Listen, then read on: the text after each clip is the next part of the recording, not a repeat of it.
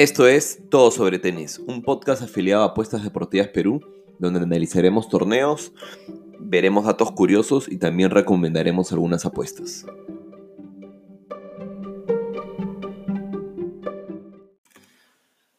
Hola, ¿qué tal familia? ¿Cómo están? Estamos de, vuelta en un nuevo capítulo de Todo sobre Tenis. Eh, estamos grabando lunes, no pude grabar el día de ayer porque estuve el fin de semana fuera por trabajo, tuve que irme a Ica desde el viernes y regresé el domingo en la noche. Este, y llegando me fui a ver el documental este de, de Tierra y Revolución sobre la reforma agraria, muy recomendado. Este, nada, no voy a dar opinión alguna sobre si lo que creo es si estoy a favor o en contra, pero sí interesante porque de hecho es una parte de la historia de nuestro país que no, no muchas veces se toca, creo, en el colegio y el que, y el que muchas veces este, no le hemos prestado mucha atención, ¿no? Pero bueno, nada, en verdad no quiero entrar por ahí. El tema es que no pude, no pude grabar ayer domingo, eh, estamos grabando el lunes. Lo bueno es que igual hay cuotas para, para campeón. Eh, lo primero que quiero decir antes de entrar al análisis de los torneos, esta semana tenemos tres torneos ATP 250, lo cual es una barbaridad de cara a poder analizar porque son un montón de partidos.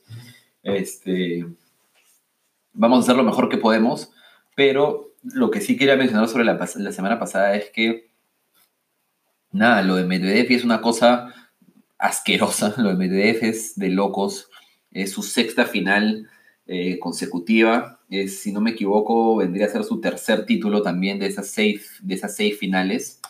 Eh, dado que, si, no, si bien no me acuerdo, campeonó en, en Cincinnati, campeonó en San Petersburgo y ahora en, en, en Shanghái, ¿no? Este, realmente una máquina ruso, es una máquina rusa. Este, lo gracioso de esto es que le preguntaron, le preguntaron al final si es que creía que iba a poder alcanzar el récord de más finales ganadas, no, perdón, de llegar a más finales de forma consecutiva. Eh, a lo que obviamente no sabía quién, quién tenía esa estadística Medvedev, preguntó y la estadística la tienen eh, Nadal y, y, Federer con 17 finales consecutivas, 17, y él está en 6. Entonces evidentemente está lejísimos, ¿no? Todavía. Pero nada, es increíble lo que está haciendo, no, no ha perdido ni un solo set en San Petersburgo y Shanghái en, en, en, la final del abierto de, Estados Unidos fue una locura, inclusive casi le da vuelta a Nadal. Y bueno, nada, sí, las, las únicas derrotas que tiene, eh, entonces sus derrotas han sido dos con Nadal y una con Kyrgios, ¿no? O sea, eh, se podría decir que está imbatible. Y para nuestro para nuestra emoción, ¿no? para nuestro beneficio, fue el tercer verde consecutivo, tercera semana que acertamos al campeón. Eh, la semana pasada en el torneo de Shanghái fuimos con 2.5 unidades a, a, Djokovic, con 0.5 unidades a Tiem y con una unidad a Medvedev a 7, ¿no? Y haciendo la mata al final nos quedan 3 unidades este, ganadas.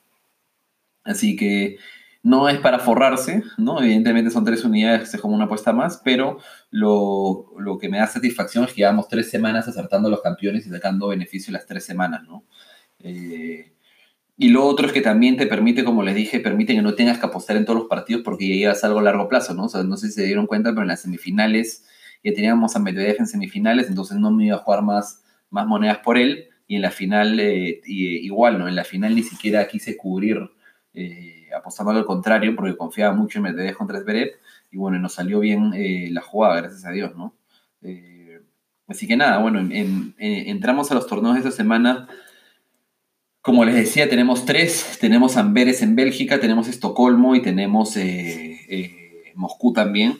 De hecho, estos, estos torneos de Rusia siempre hemos dicho que son bien, bien, bien raros y complicados y siempre hay movimiento de cuotas y resultados sospechosos.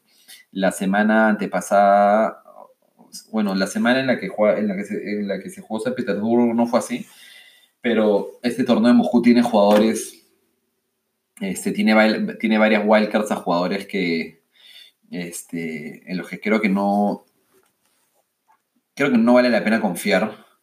Y, bueno, nada, vamos a hacer un repaso de los partidos y, vamos, a, vamos a ir sobre la misma dinámica de siempre de, de tratar de dejarles un campeón, ¿no? No sé si lo hagan los tres torneos, la verdad, porque son un montón de partidos y tampoco la idea es arriesgar y dejar, dejar apuestas por dejar. Si es que no estoy, si es que no estoy claro, prefiero realmente no, no, no dejarlas ni arriesgar dinero, ¿no? Al final la idea es ganar y no, no apostar este, por apostar, ¿no?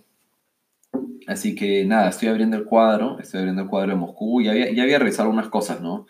Lo primero sobre Moscú es que eh, el, campeón pasado, el campeón del año pasado es Kachanov, eh, jugó una final contra Manarino, Manarino defiende muchos puntos evidentemente en este torneo, no te pedo 50, ¿no? Pero también Manarino no es que, no es que, esté, no es que haya tenido el mejor año, entonces eh, le conviene realmente no perder estos, creo que, creo que por campeón te dan 250 puntos y por ganador y por finalista te dan como 150, ¿no? Que es, es bastante hecho.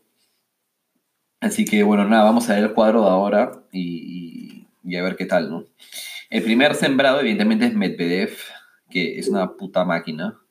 Medvedev viene de jugar el domingo en de campeonar en Shanghái y hoy día el lunes ya estaba en San Petersburgo eh, cumpliendo con todas las sesiones de foto y eventos comerciales que, que, tiene que cumplir porque cada vez tiene más patrocinadores y lo peor de todo, y me da rabia y lo envidio, es que tiene unos patrocinadores de lujo, ¿no? Eh, fuera de la costa está también eh, con, con, Mercedes, tiene también una marca de relojes en la que cada reloj vale como medio millón de dólares que se llama Boba algo, no me acuerdo ahorita, pero tiene en el polo siempre. Así que nada, la recontrahizo. Pero bueno, es el primer sembrado de él, así que empieza en octavos de final por ser un ATP 250, ¿no? En cuatro partidos, en podría llevarse el, el título, ¿no? Bastante sencillo. En primera ronda se debería enfrentar contra dos, eh, dos jóvenes rusos, que los dos son de la... Eh, los dos han recibido un wildcard, eh, los dos están fuera del top 500, juegan nivel future, entonces la verdad que ahí ni siquiera voy a mirar ese partido, no lo voy a apostar, no nada. Y evidentemente Medvedev debería estar en cuartos de final sin mucho apuro, ¿no? ya entrar en, este, entrar en esta dinámica de que debería llegar cansado no debería llegar cansado, yo creo que ya no, ya no, ya no nos sirve, ¿no? Si, si, no, estaríamos realmente pobres, ¿no? Como la gente que usualmente dice, no, ya ganó, entonces viene cansado, hay que pasarlo en contra. Y hubiésemos terminado perdiendo por, como por 30 partidos consecutivos, creo. A veces se da, ¿no? A veces se dan esas dinámicas dependiendo del jugador, pero este no es el caso, ¿no? A veces es como en las inversiones que que eh, usualmente te dicen, no, no, no, no vayas contra la corriente, ¿no? no vayas contra la tendencia y evidentemente no es el caso con Medvedev, me parece, de ir, de ir, de ir contra, contra, contra la corriente.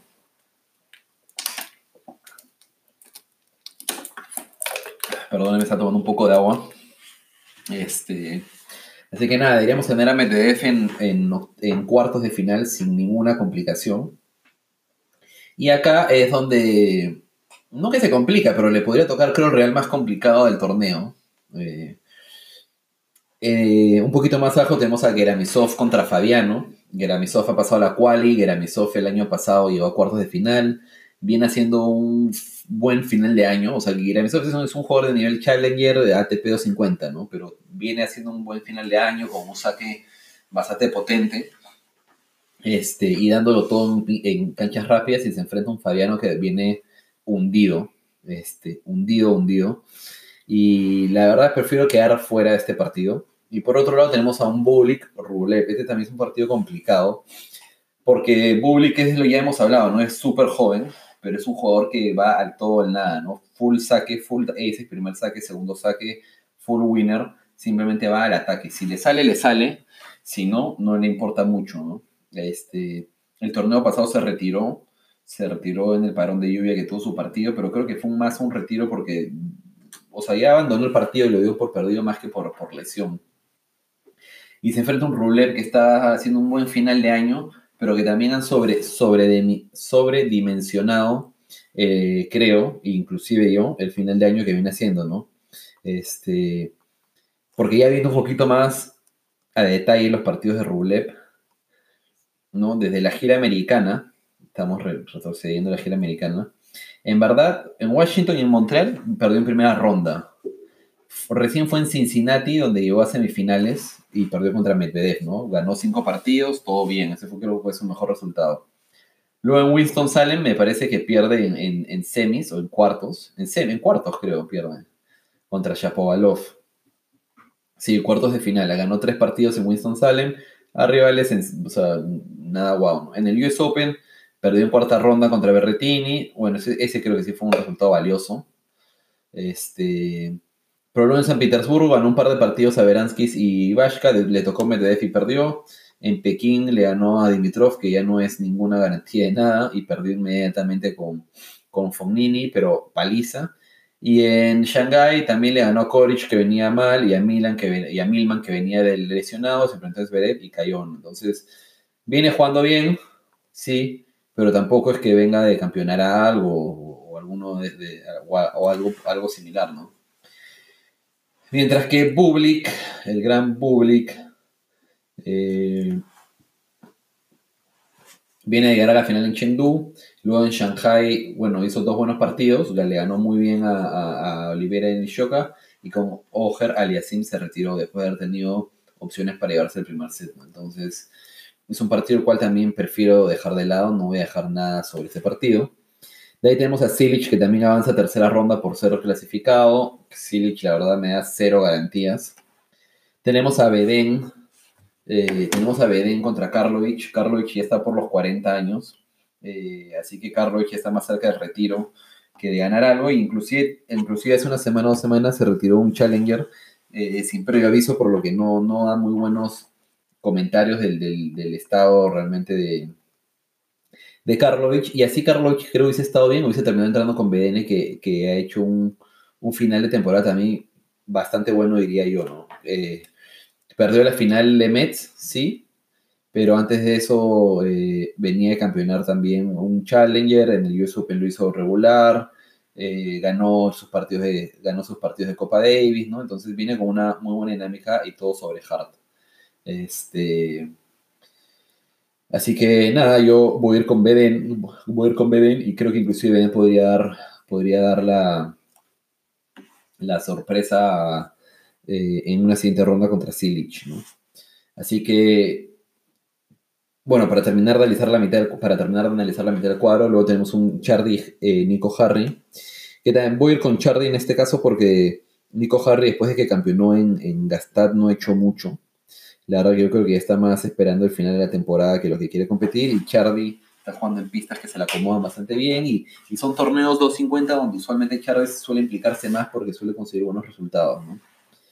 Y ya por último partido esta mitad de mitad de mitad de, de tabla tenemos a Kemanovic también contra un jugador de la quali, en el cual creo que Kemanovic no debería tener problemas, Entonces, la verdad es que me cuesta, me cuesta decir eso, pero creo que los octavos de final van a ser Medvedev contra un jugador de la quali, en el cual debería ganar Medvedev y pasar a cuartos de final.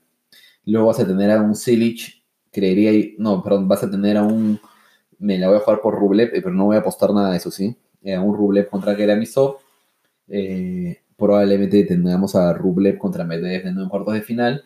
Y no veo a Rublev dándole, dándole batalla a Medvedev de nuevo, ¿no? Creo que le tiene bien tomada la medida Medvedev ya a Rublev y lo planto a Medvedev en semifinales. Por el otro lado tenemos a Silic, que está en octavos de final, que se podría estar enfrentando a Beden. Creo que Beden podría dar la sorpresa. Este, y por el otro lado del cuadro no veo a nadie que pueda hacerle la sorpresa, ¿no? Porque tendríamos un Chardy Ketmanovic. Es un partido parejo, gane, gane el que gane, podría estar enfrentándose con Silic o Beden. Y la verdad es que, repito, no veo a nadie eh, dando pelea por este lado del cuadro. Entonces, no quiero pecar de confiado, pero lo pondría a. Lo pondría a. A Beden. Yo creo que lo pondría a Beden en semis eh, creo que lo pondría a Beden en semis. ¿ah? O a Kepmanovic. Creería. Y la verdad es que ninguno de esos creo que le va a dar batalla al Medvedev, que lo planto realmente en la final. Sin problema alguno. Este, por el otro lado tenemos a Manarino que hoy ganó un partido, le ganó a Zumhur. Tenemos un Donskoy Kukushkin que es un partido que me causa terror por, por los jugadores, este, por el torneo, así que voy a dejar de lejos. Eh, tenemos un Rosol que le ganó al Hondero ya y está en octavos de final y se enfrenta a Lajovic, que también viene de una dinámica eh, bastante regular. No, recuerdo bien Lajovic, a ver, vamos a abrir. Retiro lo dicho, viene una dinámica terrible. Este, no levanta cabeza hace años. De hecho, Rosol ha sido un jugador top en el pasado, está fuera, está fuera del top 100, está como 150 ahorita, pero por ahí que podría darle batalla a Lajovic, ¿no? En todo caso, yo veo a Manarino, que fue el que, llegó a la final el año pasado, realmente veo a Manarino dando batalla a, a Kukushin y luego dándole batalla a Lajovic o a Rosol. Entonces lo pongo a Manarino en, lo pongo a Manarino en semifinales. ¿ah? Manarino es un jugador en el cual no confío, pero suele implicarse en los momentos en los que tiene que defender puntos. Y por otro lado tenemos a Sepi, que le ganó día a Garín en un partido larguísimo y complicado, no lo he podido ver. Eh, más abajo tienes un Carvalles, Baena, Beranskis, lo cual ninguno de los dos me da ninguna garantía. tienes un Col Schreiber Herbert, que tampoco, ¿no? Herbert viene lesionado, Cole Schreiber viene relegado al circuito Challenger y haciéndolo mal. Entonces tendría a Kachanov, eh, que ya lo hemos visto implicarse en este final de temporada. Yo pensé que el tema de su hijo lo iba a alejar. Este, tendríamos un Kachanov Sepi, probablemente en cuartos de final. Este, yo lo pongo Kachanov ganándolo, evidentemente. Y tendríamos una semi de Manarino, Kachanov y Medvedev en la final. Entonces, vamos directamente a las cuotas porque si no, este podcast va a ser larguísimo. Y el problema es este, ¿no? El problema es que las cuotas, las cuotas nos dan a Medvedev a 1.90, lo cual es una porquería cuota para campeón. Nos dan a Kachanov a 5.50 y a Manarino a 17. ¿no? A ver, vamos a tomar mate. Medvedev a 1.90. Kachanov 5.50. Manarino a 17. Y Sepia 23. Wow.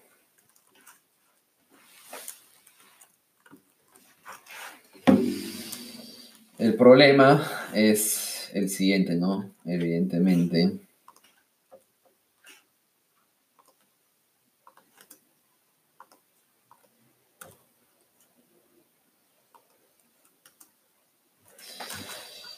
A ver. El problema es que si le, si le pasamos 3 unidades a Medvedev a 1.90, a la ganancia sería de 2.7 unidades. ¿no? Kachanov podríamos jugar una unidad y Mandarino 0.5 unidades. Y estaríamos apostando en total 4.5 unidades. La verdad que no da. O sea, no da para hacer una buena combinación. Eh, tendríamos que jugárnosla solo a un jugador. Y la verdad es que no vale la pena, ¿no? O sea, la cuota no está tan jugosa como en otros casos donde tienes a todos por encima de 5. Si, si, apostamos 3 a Medvedev, 1 a Kachanov y 0.5 a Manarino, si Medvedev gana, estaríamos ganando 1.2 unidades. Si Kachanov gana, estaríamos ganando una unidad. Y si Manarino gana, estaríamos ganando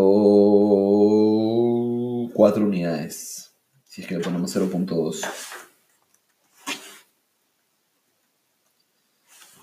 0.25.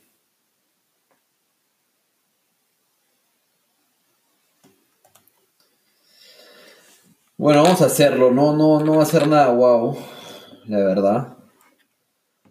No estoy seguro, no estoy seguro, en verdad. Me, cuesta decidir porque. Me cuesta decidir porque. O sea, creo que podríamos estar jugando 4.25 unidades para realmente mm, no tener tanta rentabilidad, ¿no? Vamos a ver los otros torneos y en caso nos animemos, voy a dejar las estadísticas ahí. Y en caso nos animemos, ya eh, se los digo en el otro torneo, ¿no? O sea, si es que no veo las cosas claras en Estocolmo y Amberes, eh, ni modo, lo dejamos ahí. Así que déjenme abrir un segundo eh, la tabla de... Hay que empezar por Estocolmo. Vamos a empezar por Estocolmo. Y vamos a ver cómo nos va. Ya cargo. Bueno, nada, Estocolmo el año pasado campeonó Kyle Edmund y le ganó en final a, Gael Monfils, ¿ya? Dos jugadores a los cuales pongo cero fe a este, a este, a este torneo. Me parece que Monfils lo había ganado en el 2017. Eh, jugadores que defienden puntos acá. Edmund le ganó a Gasquet en semis. Monfils le ganó a Schwartzman en semis. Y Kyle Edmund le ganó a Monfils en la final. La verdad que Edmund este año ha estado terrible. Entonces Edmund realmente está de pena. Creo que inclusive ha perdido en la, ronda 1 de la cual, ¿no? O sea, cosa, cosa de locos con, Edmund este año, verdad, pena por el tenis, por, el tenis británico, aunque positivo porque Murray está regresando, ¿no? Pero bueno, abriendo, uy, wait, wait, wait, estaba, esos son los, esos son los, los, los que ganaron Amberes, discúlpenme. Empecemos, empezaremos por Amberes, entonces no hay, no hay problema. Déjenme abrir esto. Edmund y Monfils jugaron en Amberes, por si acaso. Ya, a ver, vamos a buscar la info. Vamos a abrir.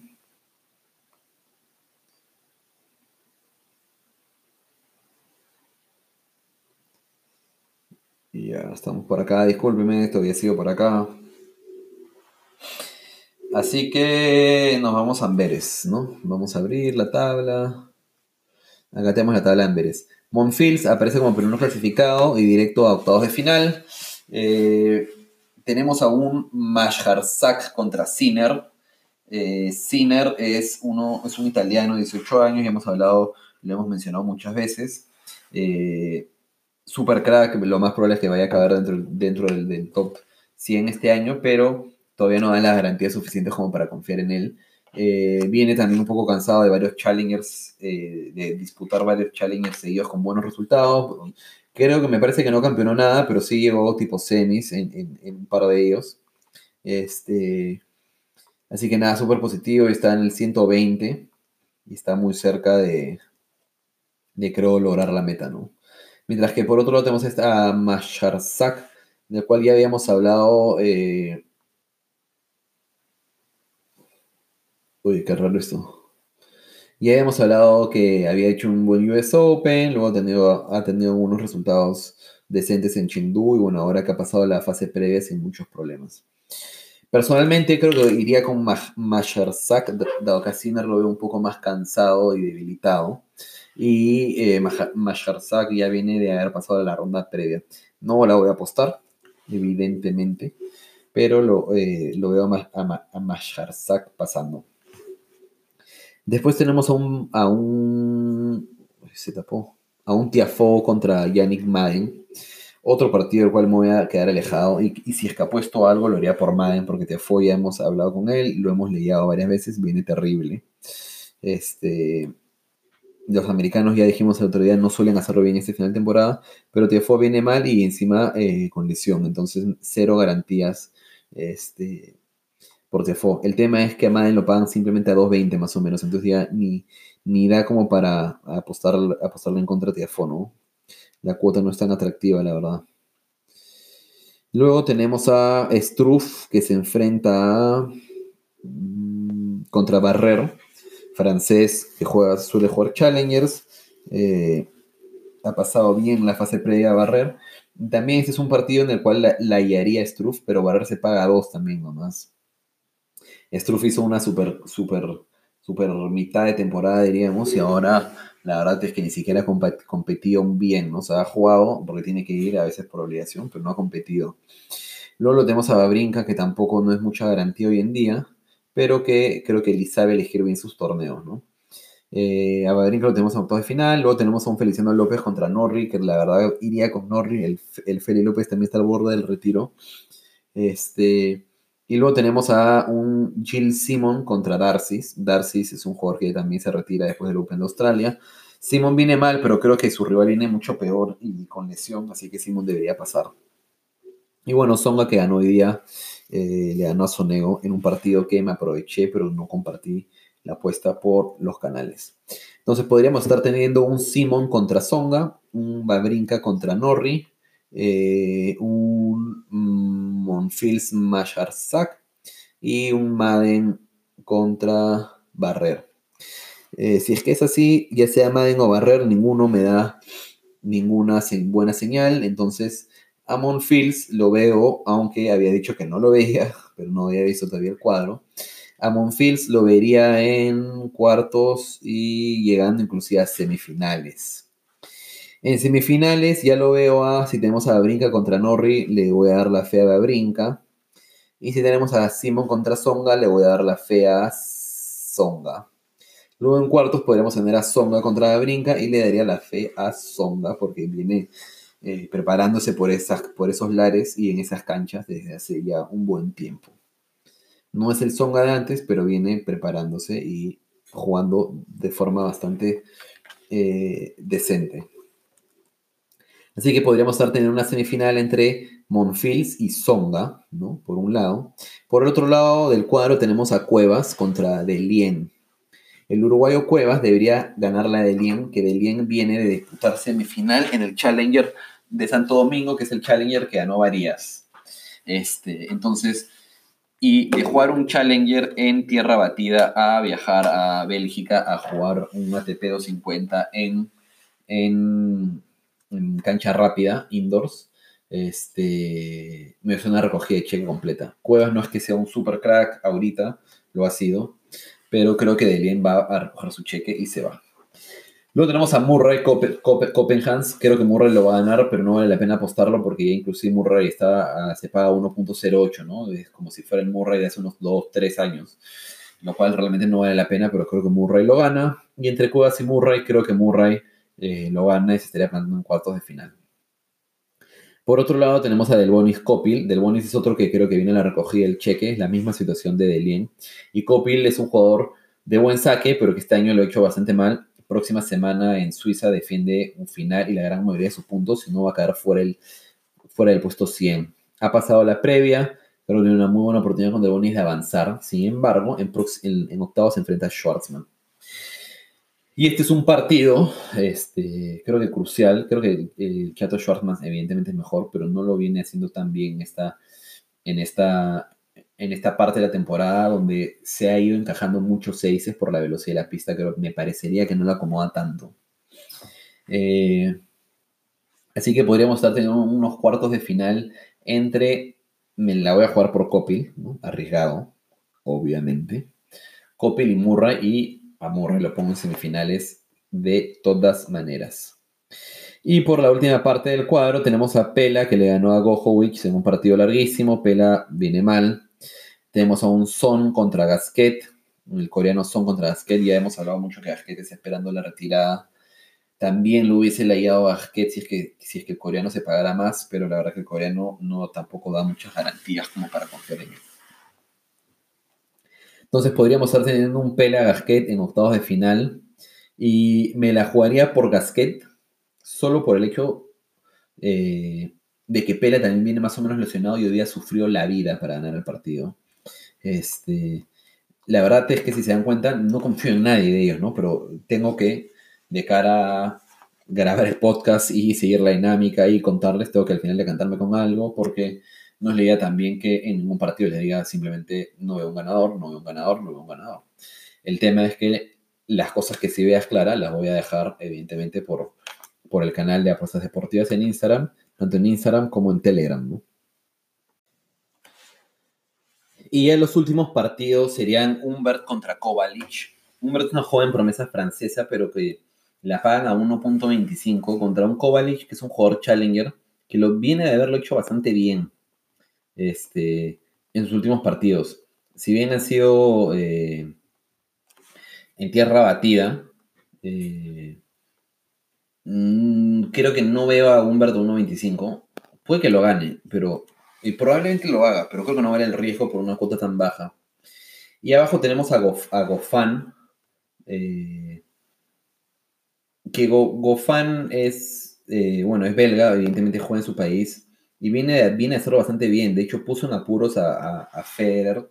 Este, puso en apuros a Federer, pudo haberse llevado el primer set, pero para variar con Federer se le, se achica un poco.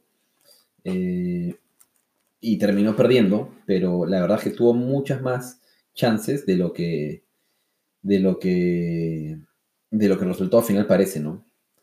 Entonces, nada, yo creo que sea Humberto, sea Kovalic, Goffin lo va a ganar. Y luego tienes a bueno, tienes a Pela o a Gasquet, ya habíamos hablado que Gasquet, yo creo que Goffin le va a ganar a Gasquet y tendríamos una semi de entre Murray y Goffin. Entonces ya tendríamos una, semi entre Murray y Goffin y por el otro lado podríamos tener una, una semi entre eh, Monfils y Songa, ¿no? Vamos a ver ahora, vamos a ver ahora a los campeones. Y si estamos hablando de Goffin contra Murray, ¿no? Perdónenme.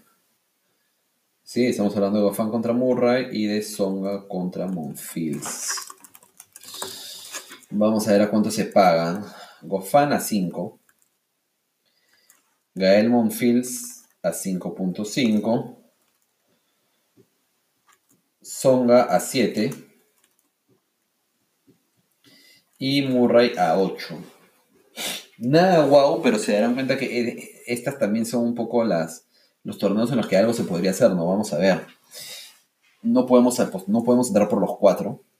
O sí podríamos. Creo que sí podríamos entrar por los cuatro. Una unidad a cada uno.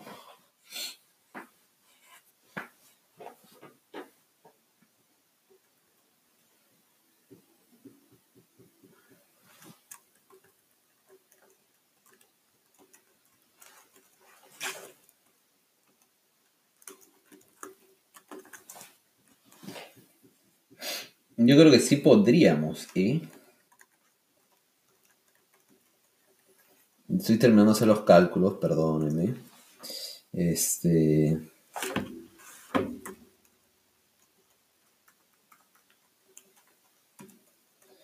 Perdónenme, perdónenme si me quedo callado, estoy terminando de hacer los cálculos, pero ya ahorita tenemos toda la info para ver qué nos conviene. Estoy haciendo unas formulitas para después poder jugar con los stakes. Yo creo que esta va a ser, ¿ah?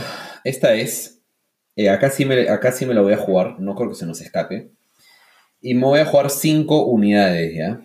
5 unidades, que es un montón de plata.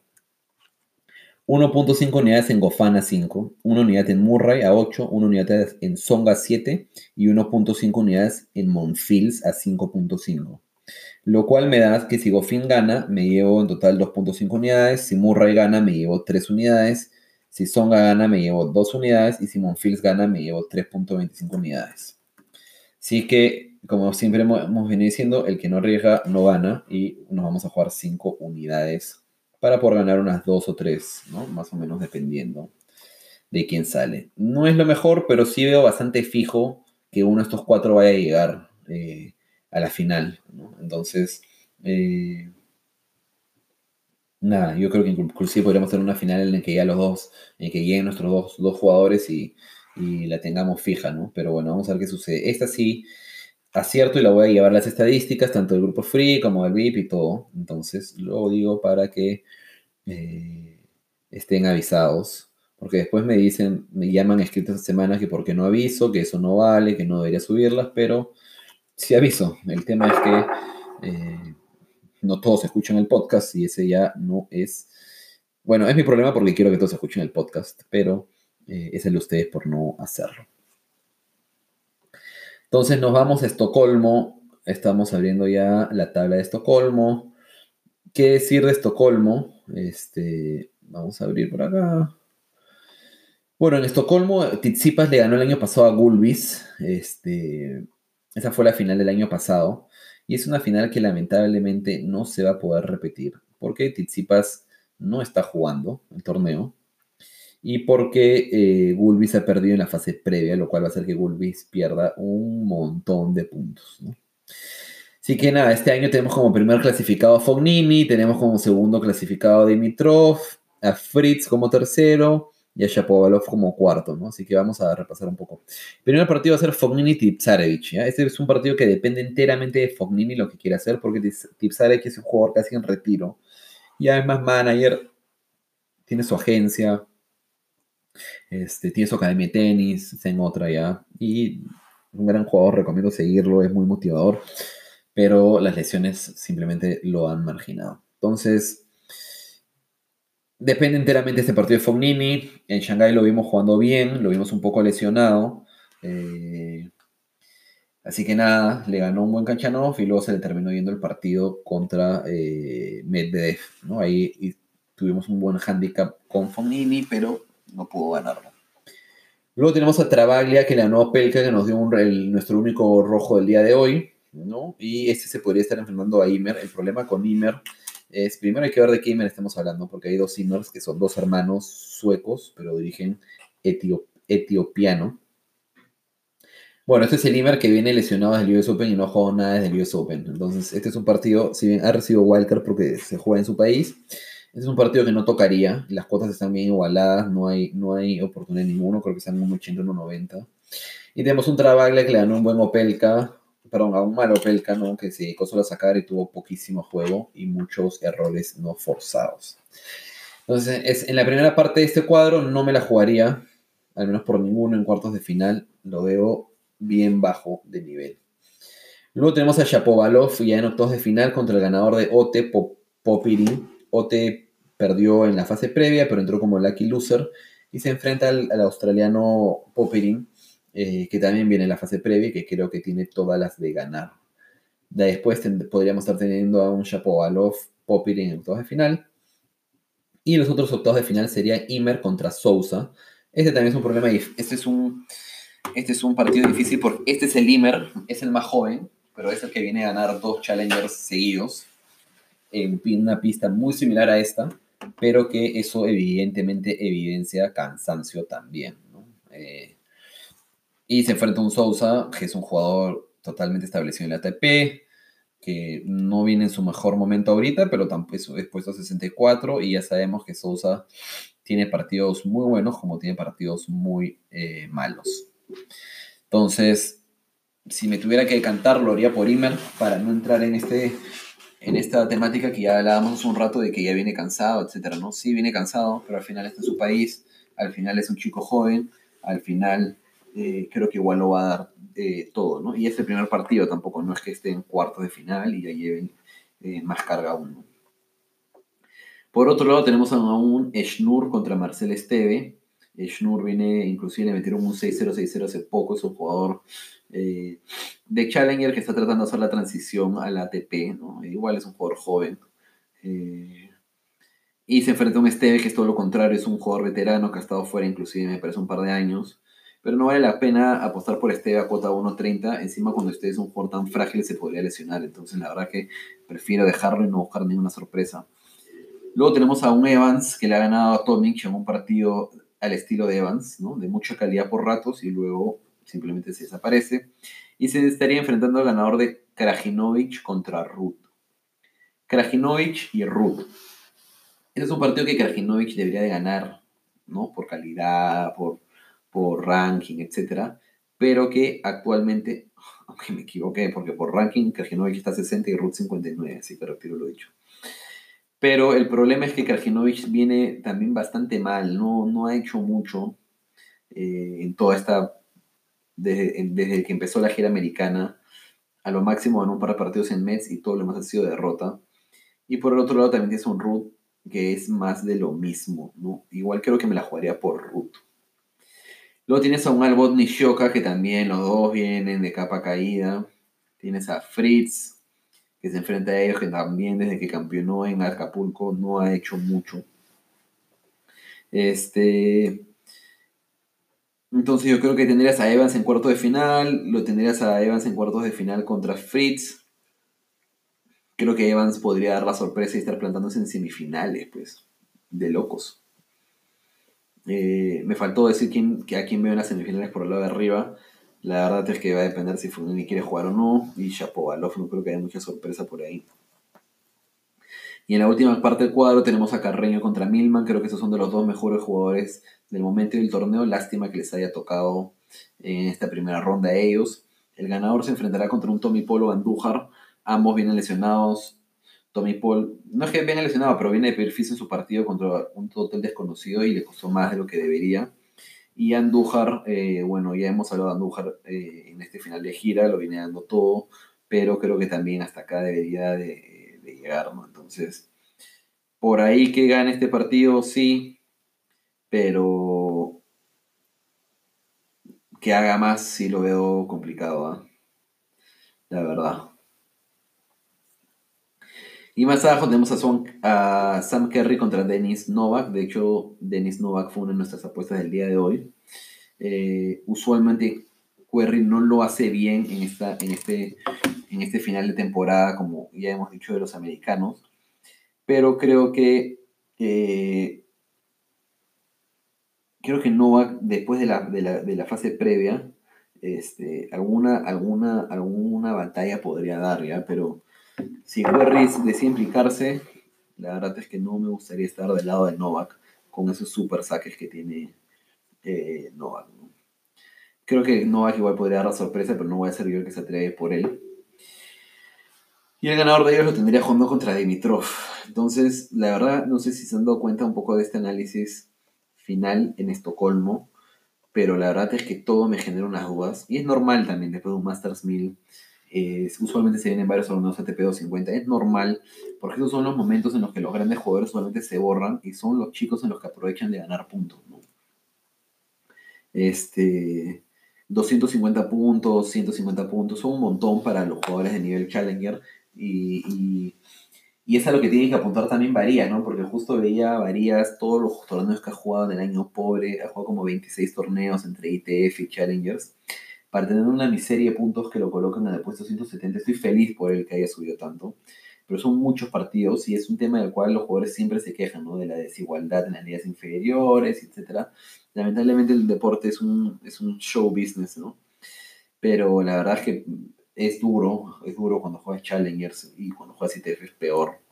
Eh, los premios pueden ser realmente nada, ¿no? 500 dólares, 300 dólares y tienes que viajar, pagar, hotel, tu vuelo y todo, ¿no? Pero bueno, no vamos a entrar en ese tema que podría ser un tema para otro momento. Y vamos a irnos a cuotas de ganador. Creo que no voy a dejarlas en este, este torneo. Fognini 5, Chapovalov a 6, Dimitrov, Carreño Busta 11. Yo me las podría jugar por unas sorpresas entre, entre Evans y Carreño, pero prefiero no hacerlo. Así que hasta acá nomás llegamos el día de hoy nos vamos a quedar solo con las apuestas del torneo de Amberes. En Moscú tampoco vamos a entrar porque Medvedev hace que la cuota se nos quede bastante cortita y no, no, es tan jugosa como debería ser ni atractiva. Y nos vamos a quedar con las Amberes como dijimos. Hacemos una última repetición. Nuestras apuestas van a ser Goffin a cuota 5, stake 1.5, Murray cuota 8, stake 1, Songa cuota 7, stake 1 y Monfils cuota 5.5, stake 1.5. Eso es todo por hoy, son casi las 12 de la noche. Espero puedan escuchar esto, espero alguien pueda hacernos caso y acompañarnos y espero que podamos acertar por cuarta semana a un campeón de torneo y seguir sumando algunas unidades más. Eh, agradezco a todos los que llegaron hasta acá. Por favor, síganme en redes sociales, todo sobre tenis podcast y Apuestas Deportivas Perú. Escríbanme cualquier duda eh, que tengan y hasta la próxima. Nos vemos.